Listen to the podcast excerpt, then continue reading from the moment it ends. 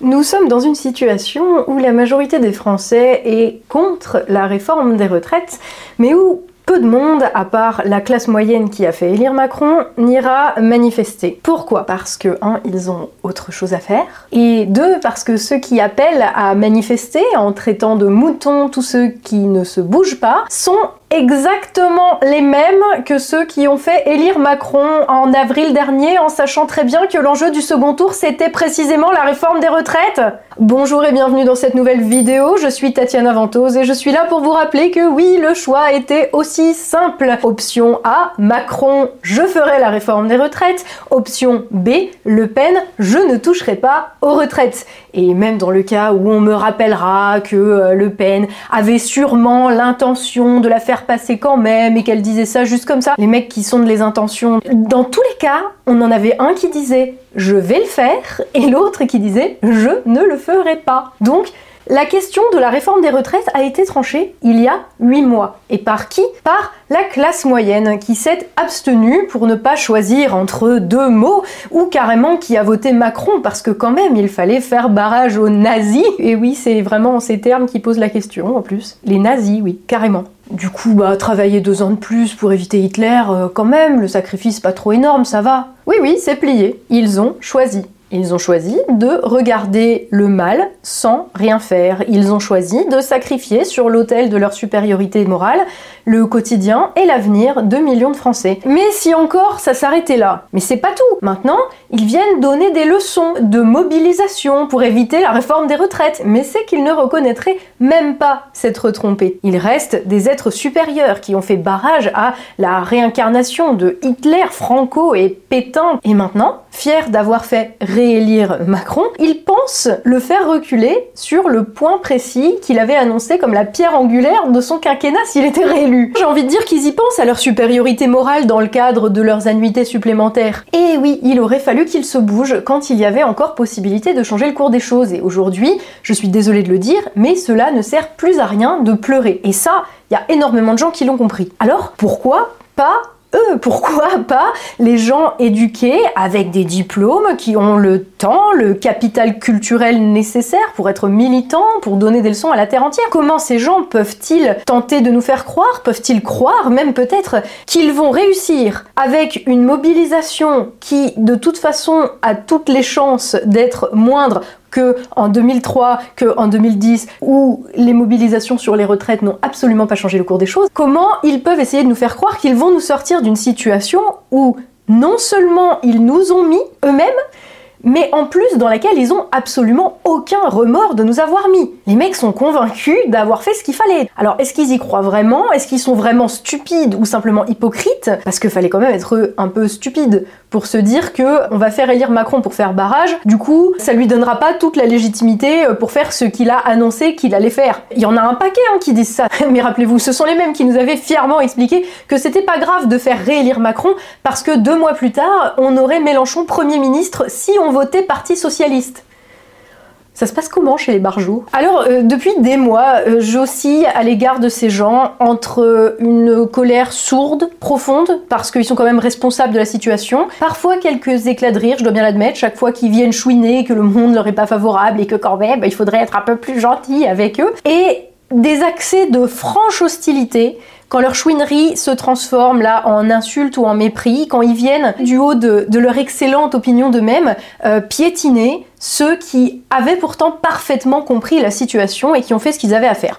Alors non, je ne vais pas faire encore une vidéo sur la réforme des retraites. On en avait fait une avec le fil d'actu juste avant la présidentielle, quand il était encore possible de faire barrage à cette réforme, en faisant barrage à Emmanuel Macron. À la place, je vais plutôt continuer à faire des vidéos que je souhaite utiles, de fond, qui nous permettent de comprendre comment nous en sommes arrivés là. Et je vais également, de ce fait, continuer de pointer du doigt les responsables, la classe dirigeante bien sûr, et leurs serviteurs, responsables politiques et relais médiatiques, mais je n'oublierai pas ceux qui ont décidé de s'en faire les idiots utiles à savoir la petite bourgeoisie, cette partie de la classe moyenne qui s'illusionne encore sur le fait qu'ils valent mieux que les autres. Et en ce sens, j'ai donc décidé de faire cette cette dernière vidéo pour vraiment exposer mon point de vue à ce sujet et pouvoir exprimer les choses clairement. Parce que, voyez-vous, j'ai fait un tweet à ce sujet euh, l'autre jour. En réaction, je n'ai eu grosso modo que du mépris et des insultes, des réponses complètement à côté, d'une ignorance et d'une arrogance assez crasse. Et j'ai repensé euh, du coup à un autre moment, un matin d'avril 2022, un lundi matin, le lendemain du second tour euh, de la présidentielle qui a donc vu la réélection d'Emmanuel Macron. Et ce jour-là, euh, tournait sur Twitter une vidéo de femmes à Hénin-Beaumont euh, qui réagissaient à l'annonce du résultat, en fait, de la réélection d'Emmanuel Macron. Et elles hurlaient parce qu'elles n'étaient pas euh, satisfaites du résultat. Et ça m'a rendu malade. Alors, pas la réaction des personnes sur la vidéo, hein, je la comprends euh, trop bien, mais les commentaires de toute la bonne société, de, de, petits bourgeois, de militants, de journalistes, d'étudiants qui constituent les principaux utilisateurs de Twitter, il faut bien le dire, et j'ai été choquée de voir à quel point ces gens étaient dénués d'humanité. Parce que euh, c'est vraiment ça, à quel point il fallait être dénué d'humanité pour ne pas entendre le cri d'agonie qu'était celui de ces femmes, que le résultat de l'élection, et elles le savaient, condamnait à mort. Et à la place, euh, toute la, bonne petite société de petits bourgeois sur Twitter commenter leur tenue vestimentaire en s'en moquant, leur apparence physique, leurs idées, les intentions qu'on leur prêtait, euh, les... puis je passe hein, bien sûr sur les insultes. Heureux de ne pas euh. appartenir à la même France que ces gens. Ma France, humaniste et progressiste, pas dans la haine et le rejet. La petite fille en rose en bas à droite vient de gagner 10 ans de psychanalyse. Pauvre gosse. Oh, ça me rappelle l'émission Striptease. Qu'est-ce que c'était bien. MDR, ils sont tous de la même famille. C'est un sketch des déchiens Faillite de l'éducation nationale. Pauvre France, les bas du front. Voici les nouvelles tricoteuses de 2022 la hargne et la bave aux lèvres. Elles font peur, les électrices de Le Pen. Comportement de pouilleux, les RN sont niais, incultes, grossiers et violents, tout comme Marine Le Pen co. Effrayant, les tricoteuses autour de la guillotine. Quel est le niveau d'études de ces gens qui ont voté Marine Le Pen? Leur niveau d'études, c'est quatrième, ou sans études, les paysans. Ils croient que votant RN, ils vont avoir leur compte en banque crédité, et vont manger du caviar et du saumon au petit déjeuner. Voilà 41%. L'alcool est dangereux pour la santé. Ça, c'est moi quand j'ai vu que Mélenchon n'était pas passé, c'est bien fait pour elle. Pensez pour les enfants qui assistent à un si triste spectacle. Il va en falloir des cours d'éducation civique pour rattraper ça. Un bel exemple de la France profonde, la France des touches le fond.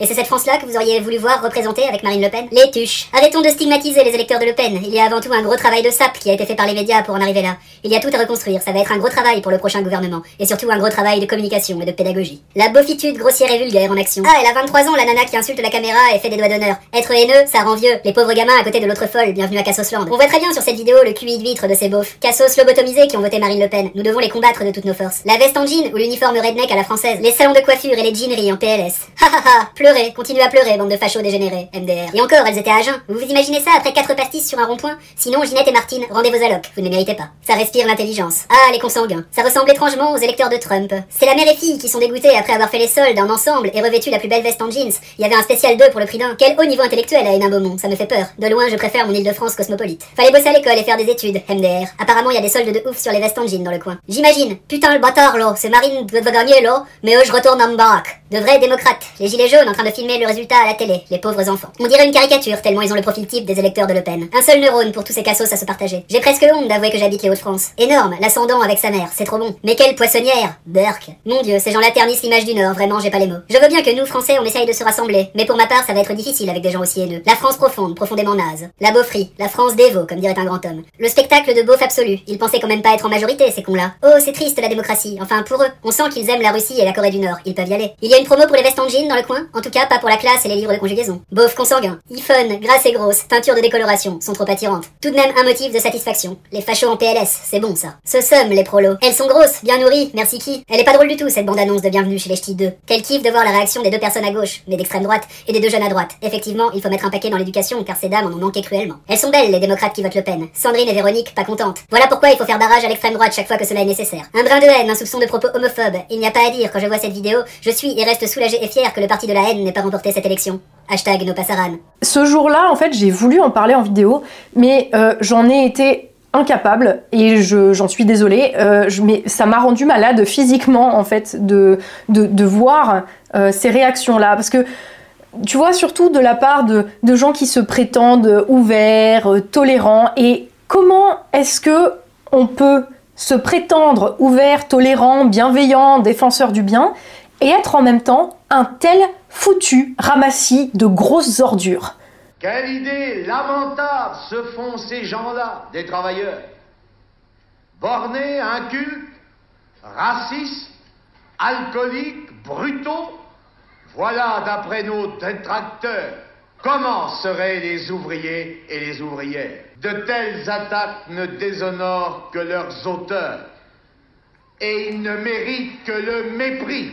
Comment est-ce que le réseau social où se concentrent donc les gens éduqués, les classes moyennes et supérieures, les fonctionnaires, les journalistes, les politiques, les étudiants, les profs de fac, comment est-ce que ce réseau peut être aussi celui où s'expriment les tendances les plus basses, les plus crasses et les plus viles de l'être humain? Est-ce que les deux auraient un lien? Et ce qui est en train de se passer là, c'est quelque chose qui se joue à un niveau euh, beaucoup plus profond, de moyen terme, et c'est l'effondrement de la classe moyenne l'effondrement de son mode de vie et de son, existence euh, en tant que classe, dans le contexte d'une crise de euh, la mondialisation capitaliste. Et cet effondrement de leur classe met en cause leur vision du monde et surtout leur vision d'eux-mêmes, parce que cela montre que euh, le, monde ne peut pas tourner autour d'eux et qu'ils n'existent et ne peuvent exister comme classe qu'en tant qu'acteurs subalternes de la société. Et malheureusement, ce fait-là, euh, cette triste réalité pour eux, euh, elle vient contredire l'idée qu'ils se font d'eux-mêmes, où ils seraient au centre de la société, essentiels à son fonctionnement, comme le Soleil euh, est au centre du système solaire. Et la réalité d'aujourd'hui ne colle pas avec le, récit dont ils se sont convaincus, hein, que tout tourne autour d'eux, et en tout cas, la réalité peut de moins en moins coller avec, euh, leurs attentes. Donc, ils se replient sur eux-mêmes. Et en conséquence, cette classe, la classe moyenne, hein, dont on va parler là dans cette vidéo, euh, subit ce qu'on va appeler une forme de dégénérescence. Alors, vous me direz, pourtant, ces gens sont omniprésents dans le discours médiatique et dans les représentations culturelles de la société française. Leur manière de penser, si elle ne semble pas, en tout cas, être le quotidien vécu de la majorité des Français, elle s'étale pourtant en couverture de tous les journaux. Leur mode de vie de classe moyenne est présenté comme le mode de vie standard dans notre pays. Les politiques s'en font les relais, les porte-voix, le débat public est organisé autour d'eux. Et tout le cirque des représentations de la réalité sociale de notre pays s'organise finalement autour de cette classe moyenne. Rares sont ceux qui osent aller à contre-courant de, ce récit euh, et par exemple parler de sujets fondamentaux qui intéressent beaucoup plus de monde qu'une réforme des retraites qui est malheureusement pliée depuis 8 mois. Alors bien sûr, dans le cirque-là, ça discute le féminisme, les gestes écologiques au quotidien, euh, tous les sujets que la petite bourgeoisie considère comme essentiels. Et de temps en temps, on va donner euh, de l'antenne aux représentants syndicaux de la classe moyenne qui viennent dénoncer les politiques qu'ils sont pourtant responsables euh, d'avoir élus. Hein. Euh, je veux dire, je pense à Philippe Martinez qui a ouvertement appelé à voter Macron et qui maintenant vient nous dire oh là là, il faut se battre contre la réforme des retraites. Il y a une espèce de double pensée un peu étrange qui fait que les mecs dénoncent les réformes qu'ils ont actés par leur vote et par leur appel au vote. Donc ceux qui tentent dans le débat public de briser euh, ce, cycle-là, malheureusement ne restent pas en poste bien longtemps et quand il s'agit de gens sur leur lieu de travail, eh bien ils vont se retrouver souvent euh, tricards, un peu isolés parce que euh, quand tu fais partie de la, magnifique classe moyenne, soit tu penses bien, soit tu es un facho. Et si tu ne penses pas bien, alors tu es un facho c'est que depuis 40 ans, la réalité nous a été masquée. À savoir qu'un pays ne peut tourner que lorsqu'il produit de la richesse. En effet, avant de redistribuer euh, quoi que ce soit, il faut produire. Et avant de pouvoir payer des fonctionnaires, il faut produire et échanger. C'est aussi simple que cela. Et aussi essentiel euh, que soient euh, les infirmiers ou les enseignants. Bah, quand il n'y a pas de richesse, il n'y a pas d'argent. Et quand il n'y a pas d'argent, il n'y a pas d'hôpital, et il n'y a pas d'école. Ou en tout cas, pas payé avec l'argent public. Or, depuis un demi-siècle, les dirigeants français ont progressivement coupé tous nos moyens de produire cette richesse, soit par une destruction euh, directe de ces moyens de production en soutenant, en encourageant les délocalisations, les fermetures d'usines dans le cadre de la mondialisation, soit par une destruction indirecte avec euh, les refus d'investissement, l'abandon des politiques de protection et de planification. On en voit le résultat aujourd'hui euh, par rapport aux centrales nucléaires, par exemple. Et cette destruction, directe ou indirecte, de nos moyens de production, qu'ils soient agricoles, industriels, énergétique, la France, au moment où ça a commencé, bien sûr, n'en a pas ressenti les effets de manière immédiate. Pourtant, c'est factuel, le pays s'est appauvri gouvernement après gouvernement, gauche après droite après gauche après droite, depuis les années 70, ce mécanisme a opéré, grignotant toujours plus, assurant une rente toujours plus élevée et des coûts toujours plus bas aux investisseurs, euh, fonds de pension, BlackRock et compagnie, et revers de la médaille, euh, causant que la France produisait toujours moins de biens, d'énergie et de nourriture, puisque c'était produit désormais par des gens qui coûtaient moins aux actionnaires, et qu'elle allait de ce fait devenir de plus en plus dépendante et de moins en moins autonome, de plus en plus pauvre donc, puisqu'elle produisait de moins en moins de richesses, et donc avec de moins en moins de moyens pour la redistribution et pour euh, les hôpitaux, les écoles et les salaires de l'essentiel de la classe moyenne. Sauf que la réalité de ce processus-là de, de moyen de long terme a été cachée. Et les mêmes dirigeants qui s'abordaient euh, le pays, eh bien ils ont fait croire que tout le monde profitait de ce qui était en réalité une destruction méthodique et organisée euh, de nos moyens de production. Ce n'est que récemment que, à la faveur de crises résultant de contradictions euh, profondes du système sur lesquelles je ne vais pas revenir aujourd'hui, que les conséquences de ces politiques ont commencé à éclater au grand jour, avec les pénuries, les difficultés d'approvisionnement, notre dépendance accrue aux marchés mondiaux, ou même l'augmentation d'une dette euh, qui est devenue euh, rapidement impossible à payer. Il a fallu 2020 pour qu'un virus euh, microscopique fasse la lumière sur la triste réalité et que l'on voit à l'œil nu que la France n'est plus autosuffisante là où elle l'était encore il y a 40 ans, parce qu'elle ne produit plus ce dont elle a besoin. Mais quel rapport avec la classe moyenne? C'est que pendant le dernier demi-siècle, on s'est évertué à nous faire croire que l'immense majorité de la population avait rejoint les rangs de la dite classe moyenne. Ce terme a été utilisé pour décrire une nouvelle réalité, celle d'une économie complètement transformée, réorientée de la production agricole et industrielle vers l'économie des services. Le marché du travail s'est lui aussi transformé et l'essentiel, à savoir la production de biens agricoles, énergétiques, industriels, n'était plus assuré. Mais comme on vivait encore sur les restes des politiques euh, planifiées, du protectionnisme euh, des décennies précédentes, alors l'illusion, elle a réussi à tenir pendant quelques décennies quand même. Enfin, c'est pas du jour au lendemain. À partir des années 70, alors c'était vraiment quasi tout le monde, hein, de l'employé de supermarché jusqu'au médecin, de l'infirmier au policier, à l'enseignant, aux prestataires de services euh, plus ou moins essentiels. Eh bien, chacun euh, s'est mis à faire partie de ce terme fourre-tout euh, de classe moyenne. Et mieux encore, chacun aspirait à y appartenir. Et c'était tout ce qu'on nous disait, qu'il fallait appartenir à la classe moyenne, que c'était le, le, meilleur exemple de réussite sociale. Mais le problème avec cette expression de classe moyenne, c'est qu'elle n'a pas servi qu'à décrire une nouvelle réalité. Elle a contribué par une opération performative, donc par la, ce qu'on va dire la magie du langage, à la créer, cette réalité. Car puisque tout le monde s'était extirpé de sa condition de prolo et appartenait désormais à la classe moyenne, eh bien dans le même temps, la classe ouvrière, elle a disparu.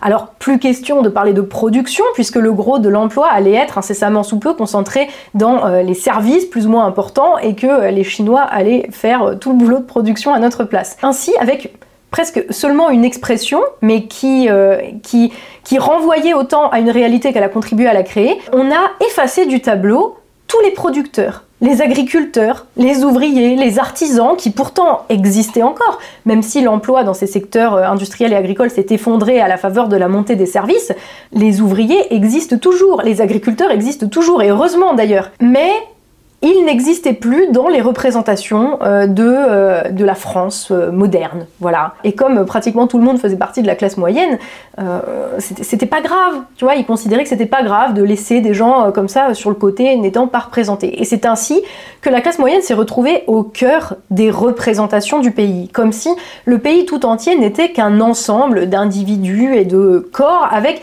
plus ou moins de privilèges dont Ceci dit, si l'on raisonnait de manière logique déjà à l'époque, ce n'était plus qu'une question de temps avant qu'ils ne disparaissent, sous l'effet de la disparition de la production. Mais c'est pas grave, la classe moyenne régnait en maîtresse dans les médias, dans la culture, dans les universités, à l'école, dans les entreprises. Chacun se targuait d'un statut social euh, supérieur à celui de ses parents et d'un travail qui n'était pas aussi physique et qui était beaucoup plus confortable que, que, ceux qui avaient euh, assuré la subsistance des générations précédentes. Voilà, les prolos, les producteurs, eux, étaient relégués au passé, noyés dans la mondialisation, dernier stade du capitalisme dans sa version financiarisée. Le problème avec ça, c'est que la classe moyenne n'a tenu qu'un temps. Parce que faire tenir des statuts sociaux aussi disparates qu'infirmiers et médecins, petits commerçants et patrons de grandes entreprises, employés de centres d'appel et enseignants dans la même classe sociale, ça demande quand même une gymnastique intellectuelle déjà assez difficile à la base, quand les choses vont bien et que le pays produit encore de la richesse à redistribuer, mais alors quand la crise arrive et qu'il n'y a plus de richesse, ça devient tout bonnement impossible de caser tout le monde dans cette, euh, espèce de gloubi-boulga qui est la classe moyenne. Parce qu'aussi puissante la volonté d'effacer de l'histoire ce qui produisent soit-elle, le destin de toute société est intrinsèquement lié à sa capacité à survivre et donc à produire les biens matériels qui lui sont nécessaires. Aucune opération linguistique, aussi intelligente soit-elle, ne peut masquer la réalité matérielle. Et donc, l'idée de la classe moyenne a commencé à craquer de partout, en même temps qu'on prenait conscience que la mondialisation n'avait pas réussi à anéantir ce qui reste une vérité inébranlable, c'est la production qui est le moteur de l'organisation sociale. Car c'est de la production que dépend notre capacité à survivre. Nourriture, énergie, biens manufacturés. Tu enlèves l'énergie et on ne produit plus rien, il n'y a plus de richesse, il n'y a plus d'argent pour entretenir les routes ou pour payer les hôpitaux. Si tu nous retires notre autosuffisance alimentaire en retirant nos agriculteurs, eh bien il n'y a même plus de société puisqu'il n'y a plus de vie possible si on ne peut pas manger. Et si tu enlèves notre capacité à fabriquer tous les biens matériels dont on a besoin, eh bien, on devient dépendant et nous sommes soumis au bon vouloir des autres. Et le pire, c'est que la France, elle était autosuffisante il y a 50 ans. Donc il y a eu une, tu vois, on n'est pas un pays de qui n'a jamais rien produit, qui n'a jamais rien fait. Euh, au contraire. Et en 50 ans, ils ont réussi à détruire ces capacités-là de production et à nous rendre complètement dépendants et soumis. Et cette vérité-là, que la France périphérique comprend parfaitement, que ceux qui sont encore producteurs comprennent, que ceux dont la subsistance dépend directement de la présence de producteurs, je pense par exemple aux petits commerçants dans les petites communes, eh bien tous ces gens l'ont très bien compris. Si on ne produit rien, alors il n'y a pas de richesse, alors le pays ne tourne plus. Et s'il y en a qui l'ont très bien compris, il y en a en revanche qui, euh, protégés encore par un statut social ou un salaire dont ils s'imaginent qu'il est garanti à vie, ne l'ont toujours pas saisi. C'est triste à dire, mais peut-être qu'il faudra en arriver pour qu'ils le comprennent au jour où il n'y aura plus d'argent du tout pour les payer et qui seront congédiés juste comme ça. Et rigolez pas, c'est exactement comme ça que ça s'est passé en Grèce à la suite de la crise de 2008. Hein. Euh, bonjour monsieur l'enseignant, voilà, euh, on rentre dans votre classe, bah, vous pouvez rentrer chez vous parce qu'il n'y a plus d'argent, vous ne serez pas payé. Au revoir. Alors bien sûr, Parmi cette classe moyenne en décomposition, il y en a qui l'ont compris et qui sont, euh, si j'ose dire, rentrés à la maison. C'est-à-dire qu'ils se sont rangés derrière euh, la classe qui avait finalement toujours été la leur, celle dont dépend leur existence, en tout cas la classe des producteurs. Donc il y en a qui l'ont compris. D'autres, le haut du panier de cette classe moyenne, euh, vont se raccrocher à la bourgeoisie, qui est son allié naturel, en tout cas quand ils en ont les moyens. Mais la grosse part du milieu, par contre, n'a toujours pas compris ce qui est en train de lui arriver. Tel un enfant égocentré dont le monde est en train de s'effondrer, eh bien, euh, elle ne sait rien faire d'autre que hurler que le monde est trop injuste et que les autres devraient quand même se rendre compte de leur valeur et de leur caractère essentiel et que quand même, euh, ouin ouin ouin. Et c'est ce dont témoigne une analyse un peu affinée des résultats de l'élection présidentielle par catégorie sociale et c'est ce dont témoigne une analyse des secteurs qui aujourd'hui manifestent contre la réforme des retraites après avoir fait élire Macron. Alors... Ça, paraît fou, hein ça, paraît dingue parce que euh, on va se demander mais pourquoi est-ce qu'ils ne comprennent pas ça? C'est quand même évident. Il euh, n'y a pas besoin d'avoir fait Sciences Po pour comprendre que la base de toute organisation sociale, c'est la production de ce qui est nécessaire à sa survie. Et pourtant, cette catégorie sociale de la classe moyenne, la plus éduquée, qui donne le plus de leçons, eh bien, elle est incapable de saisir, même de concevoir cette vérité si simple et si élémentaire. Et si le gros de la classe moyenne ne comprend pas ce qui est en train de lui arriver, c'est bah déjà en partie parce que euh, oui, ils ont été volontairement maintenus dans l'ignorance de, la manière dont fonctionnent les choses, comme on l'a vu plus haut. On les a infantilisés en leur disant que tout tournait autour d'eux, qu'ils étaient à la base de toute société, ce qui est donc euh, faux. Et, en ce sens, ils, pensent que, euh, que tout leur est dû. En conséquence, ils ont fini par croire quelque part qu'il euh, suffirait de prendre l'argent magique de Bernard Arnault et de le redistribuer voilà, pour sauver les services publics et par là même donc euh, leur classe qu'il fantasme quand même en grande partie.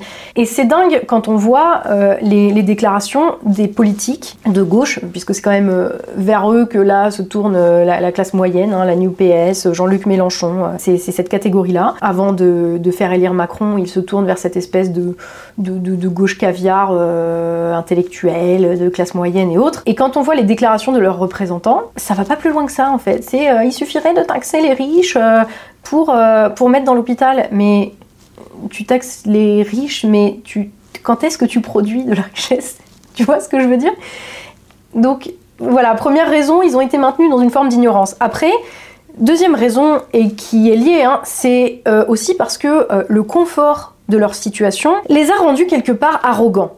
Euh, parce qu'ils ont bénéficié de meilleures conditions matérielles d'existence que leurs parents, parce qu'ils ont obtenu des diplômes universitaires euh, distribués comme des 10 sur 10 à l'école des fans, eh bien, ils se sont figurés que c'était grâce à leur mérite. Et ils se sont mis à se sentir supérieurs aux autres, aux ouvriers, aux beaufs, aux racistes euh, de la France profonde. Voilà. Et ils ont en conséquence fini par croire qu'ils étaient plus intelligents, plus tolérants, plus ouvert d'esprit que donc ces méchants beaufs racistes, que cette classe de producteurs qui inexorablement continue d'exister et de voter contre les intérêts de la classe dominante, contrairement à la classe moyenne. Et là où les producteurs, euh, de par la réalité matérielle qu'ils vivaient et la dégradation euh, de, de, leurs conditions d'existence, là où donc la classe des producteurs a développé une conscience de classe, la classe moyenne est restée dans une attitude infantile considérant que euh, tout leur était dû du fait de leur supériorité intellectuelle et morale. Alors que honnêtement, quand on voit le niveau intellectuel de l'élite de la classe moyenne et de la bourgeoisie qui sortent de Sciences Po, on se rend compte à quel point le fait de faire des études, c'est surcoté, voire que c'est peut-être un facteur d'imbécilisation. Euh, parce que il y a des fois où tu te demandes si ça rend pas un peu un peu concon dans ta tête euh, euh, de, faire des études, voilà. Parce que quand on voit les polémiques qui agitent les milieux étudiants, éducatifs et autres, la prof de tango de Sciences Po, la mégenrée, je ne sais pas qui, elle dit que les femmes sont des femmes. Enfin, c'est waouh euh, c'est perché hein, quand même. Et, moi, ça me choque toujours en fait euh, d'entendre euh, des gens qui ont réussi à mener leur barque, à mener leur entreprise, à mener leur commerce, à faire quelque chose en fait de leur vie, à travailler en, en tant que producteur ou en tant que gens qui dépendent directement de la production. Ça me choque énormément quand ils me disent ou quand tu vois quand il y a une espèce de réflexe de classe en fait qui dit mais euh, oui mais nous on, est quelque part un peu inférieur on n'écrit pas aussi bien français on n'est pas euh, on n'est pas à la hauteur par rapport aux gens qui ont fait des études. Et en fait euh, moi j'en ai fait des études et je peux vous dire que c'est pas c'est pas un gage ni d'intelligence ni de compétence ni de quoi que ce soit. Et, et c'est terrible en fait. Enfin ça me ça me fait toujours de la peine en fait quand quand des gens qui ont énormément de valeur et qui ont construit des choses avec beaucoup, beaucoup, beaucoup de valeur et d'ardeur au travail euh, viennent se, se, rabaisser ou se sentir pas légitimes par rapport à une espèce de d'élite euh, de classe moyenne absolument crétine, quoi. C'est voilà. Donc euh, bref, la prochaine fois vous vous sentez pas légitime, pas assez cultivé ou vous vous sentez un peu rabaissé, rappelez-vous d'une chose. Sandrine Rousseau, cette femme, est prof d'économie à l'université. Elle a un doctorat en économie. Non mais moi ça me fait toujours bizarre. Donc pour revenir à la classe moyenne, donc t'as l'ignorance dans laquelle on les a maintenus, t'ajoutes à ça la surreprésentation qu'on leur a accordée pour faire oublier que ceux qui font tourner la France sont et ont toujours été ceux qui produisent. Et en plus, troisième truc, l'arrogance que la position qui leur a été octroyée par la classe dominante leur a conférée.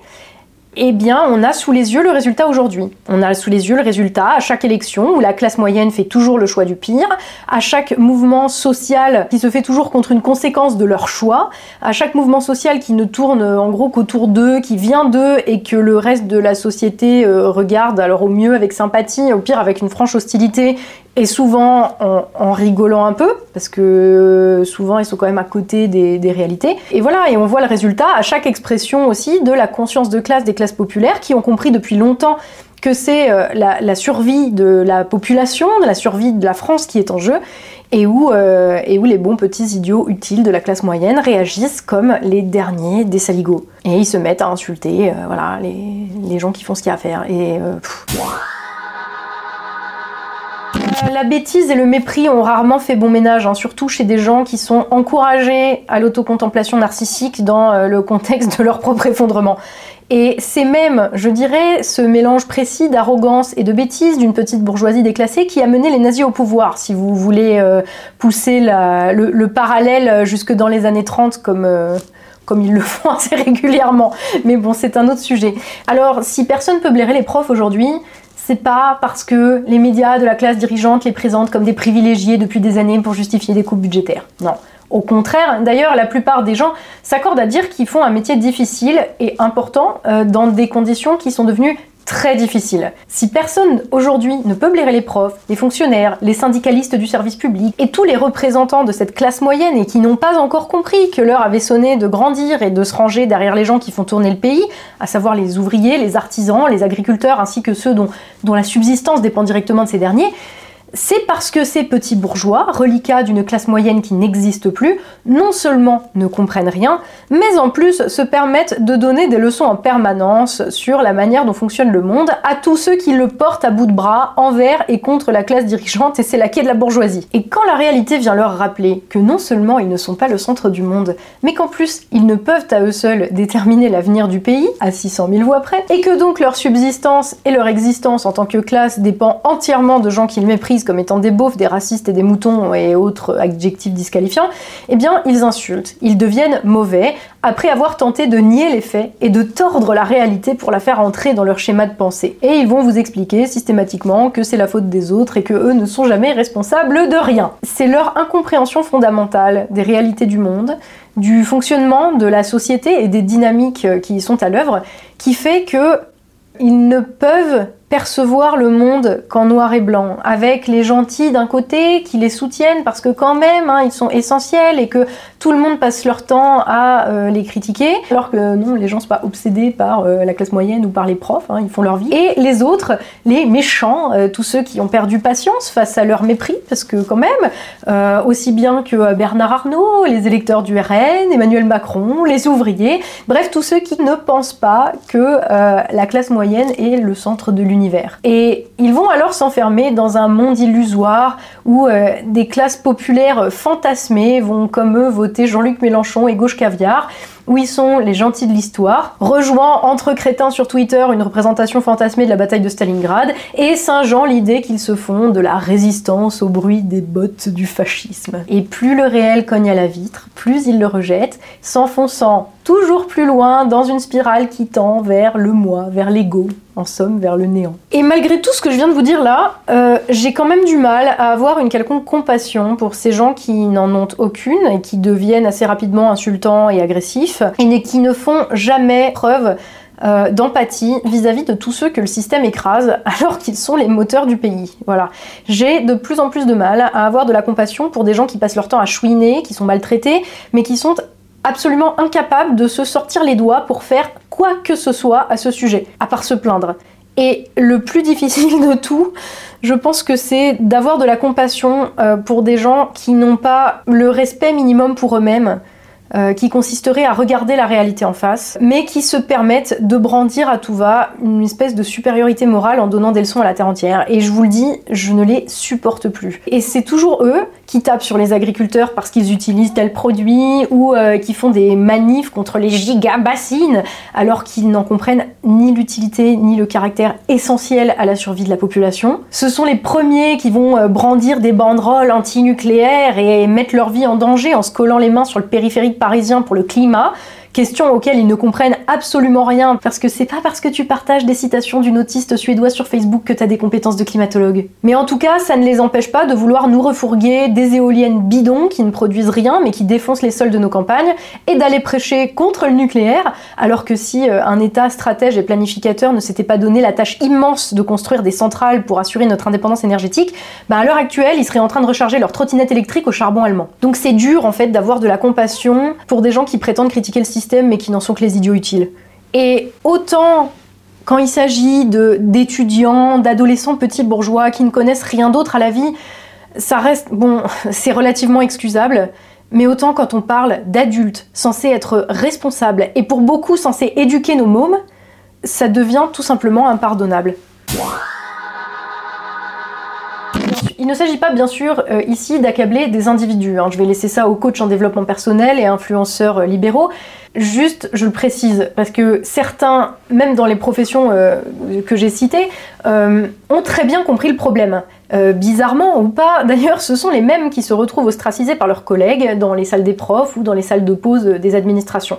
Alors, il ne s'agit pas de leur donner du bâton euh, de foi à ces gens-là, euh, surtout que j'en connais en plus des profs, des fonctionnaires, des infirmiers, des prestataires de services à la personne qui se reconnaissent dans, dans ce que je viens de vous dire, qui reconnaissent dans la description que je viens de vous faire l'environnement professionnel dans lequel ils évoluent depuis des années maintenant, mais qui surtout ne s'y reconnaissent plus, qui se sentent beaucoup plus d'intérêt commun avec les producteurs et qui sont prêts à se rallier derrière ces derniers, qui l'ont déjà fait d'ailleurs. Mais pour un de ceux-là qui a compris.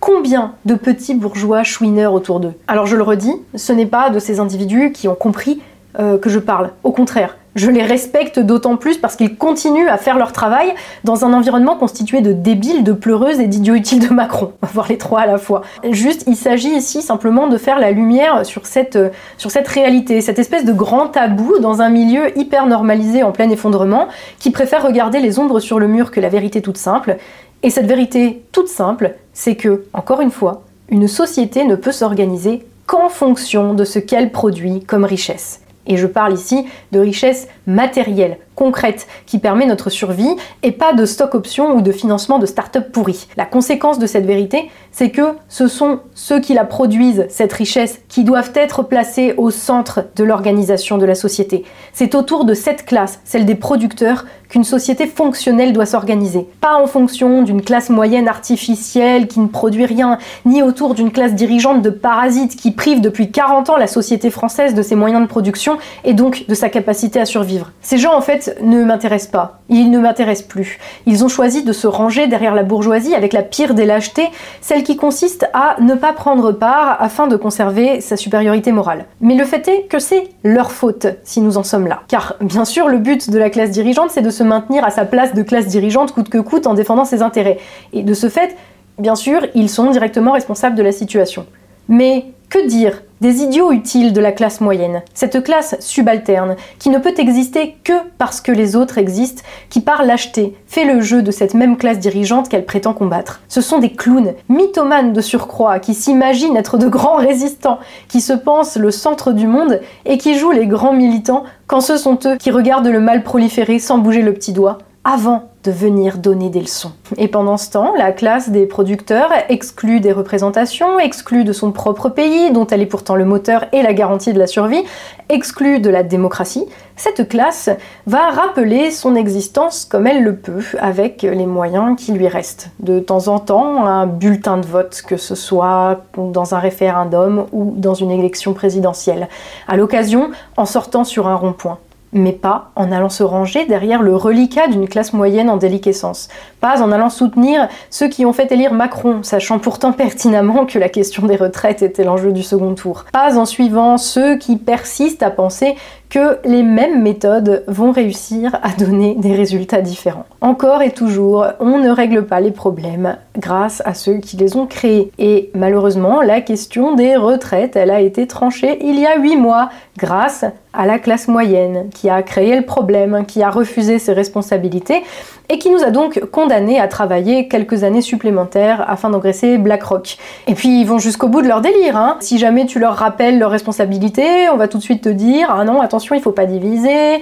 ce qui est important, c'est que la réforme des retraites ne passe pas. L'ennemi commun, c'est Macron. C'est marrant, hein on les a pas trop entendus dire que l'ennemi c'était Macron et la réforme des retraites il y a 8 mois. Pourtant, c'est pas comme si ça n'avait pas été dit, y compris par votre serviteur sur cette chaîne d'ailleurs. Mais on me dit dans l'oreillette que leurs couilles ont disparu en même temps que leur instinct de survie, quelque part entre le premier choc pétrolier et le bug de l'an 2000. Alors c'est pas faute d'avoir prévenu, bah voilà, alors, ils peuvent bien m'insulter, comme ils ne manqueront pas de le faire dans les commentaires. Ils peuvent bien euh, retourner les faits dans tous les sens pour leur donner raison de manière alambiquée, ou me traiter de facho parce que je me souviens de qui je sers et du côté de qui je n'ai jamais cessé d'être. Mes proches peuvent me cancel ou me hurler dessus, et ils peuvent même souhaiter ma mort. Ça ne changera rien. Ça ne changera rien à l'imminence de leur mort en tant que classe à titre personnel, la rupture est consommée. Et qu'ils viennent chouiner ne changera pas ce que cette élection aura mis en lumière, à savoir que la question était celle du choix. Au second tour, 67% des ouvriers ont voté pour Marine Le Pen et 70% des cadres ont voté pour Emmanuel Macron. Personnellement, je sais derrière qui je me range. Le choix a été facile, il était évident, même si de par ma position, le choix, contrairement à beaucoup d'autres, je l'avais. Comme la classe moyenne, j'avais ce luxe de pouvoir choisir. Mais en réalité, contrairement à la classe moyenne, le choix, je l'avais fait il y a déjà longtemps. Et quoi qu'il en soit, de toute façon, nous devrons à présent tous subir les conséquences de nos actes, mais aussi les conséquences du choix des autres. Et en l'occurrence, du choix de la classe moyenne. Et au-delà des conséquences qui nous concernent tous, tout choix a toujours aussi des conséquences personnelles. Euh, sur le plan politique, dans ma vie euh, politique et euh, professionnelle, je subis les conséquences de mon choix de me ranger derrière les ouvriers en étant mise au banc de déjà de là où j'étais pas encore tricarde, mais en gros en étant mise à l'écart d'un certain nombre de, de, cercles de petits bourgeois pour qui la politique c'est une question d'idées abstraites, de morale. Les souverainistes de gauche en gros, qui font partie de cette classe moyenne. Alors si euh, politiquement les conséquences, euh, je les subis encore, hein, euh, de toute façon je pense que je ne, je ne cesserai pas de les subir jusqu'à la fin de ma vie. sur un niveau plus personnel, les conséquences ont été pires. Ça m'a coupé d'un certain nombre de proches qui ont vu dans mon choix la marque de mon adoration pour Adolf Hitler, mon suprémacisme blanc, quand bien même c'est un choix qui ne m'a pas satisfaite parce que je l'ai fait comme on, comme on fait au deuxième tour en fait, j'élimine le pire et j'élimine l'ennemi je je cherche pas plus loin voilà.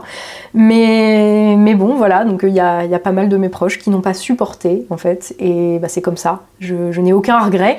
Euh, bizarrement les proches en question avaient tous un, profil similaire hein, habitants de métropole et ou euh, surdiplômés mais faibles d'esprit et ou enseignants fonctionnaires européens et toujours dotés d'une très haute opinion euh, d'eux-mêmes et d'une supériorité morale à toute épreuve faisant régulièrement preuve de mépris pour tous ceux qui contrairement à eux n'ont pas vu la lumière euh, bien incapables de faire quoi que ce soit de leurs dix doigts, qui ont voté Mélenchon au premier tour et qui avaient peur euh, qu'une éventuelle élection de Le Pen ouvre la voie à des hordes de milices fascistes venant faire des ratonnades. Et, oui, ils étaient sérieux.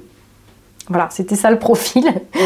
Et on pourrait voir dans ce profil une, une, drôle de coïncidence, parce que je vous parle là de dizaines de personnes. Hein. Enfin, c'est pas genre euh, trois euh, pelés, quoi. C'est des dizaines et des dizaines de personnes dans, dans mon entourage, alors proche ou un peu plus lointain. Et on pourrait voir dans ces profils une, drôle de coïncidence, ou pas. Parce que cela peut aussi montrer que les conditions matérielles d'existence déterminent pour une large part les actes, et plus particulièrement sur le plan politique. Et on en revient encore et toujours à la réalité matérielle. Cette foutue réalité qui va bientôt leur rappeler qu'un statut de fonctionnaire, ça ne les empêchera pas d'avoir froid l'hiver, contrairement aux ingénieurs et aux ouvriers qui travaillent dans les centrales nucléaires, et que le sentiment d'être euh, intellectuellement supérieur, ça ne te donne pas à manger, contrairement aux agriculteurs. Et qu'aussi pur cherche-t-on à être en refusant de choisir, on ne garde pas longtemps les mains propres lorsqu'on doit ramasser la qu'on a laissé s'accumuler en restant planté là à regarder sans rien faire, en se disant qu'on est trop bien pour ça. Que quand tu fais le tapin pour la Macronie, faut pas t'étonner à la fin de te faire entuber.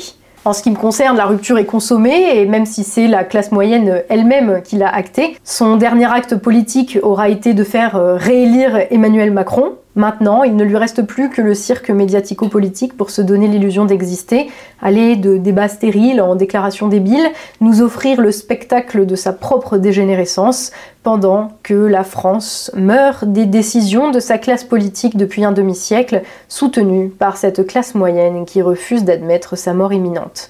Pendant ce temps, la France, elle, tente de survivre, et ça ne va pas être une mince affaire. Prenez soin de vous.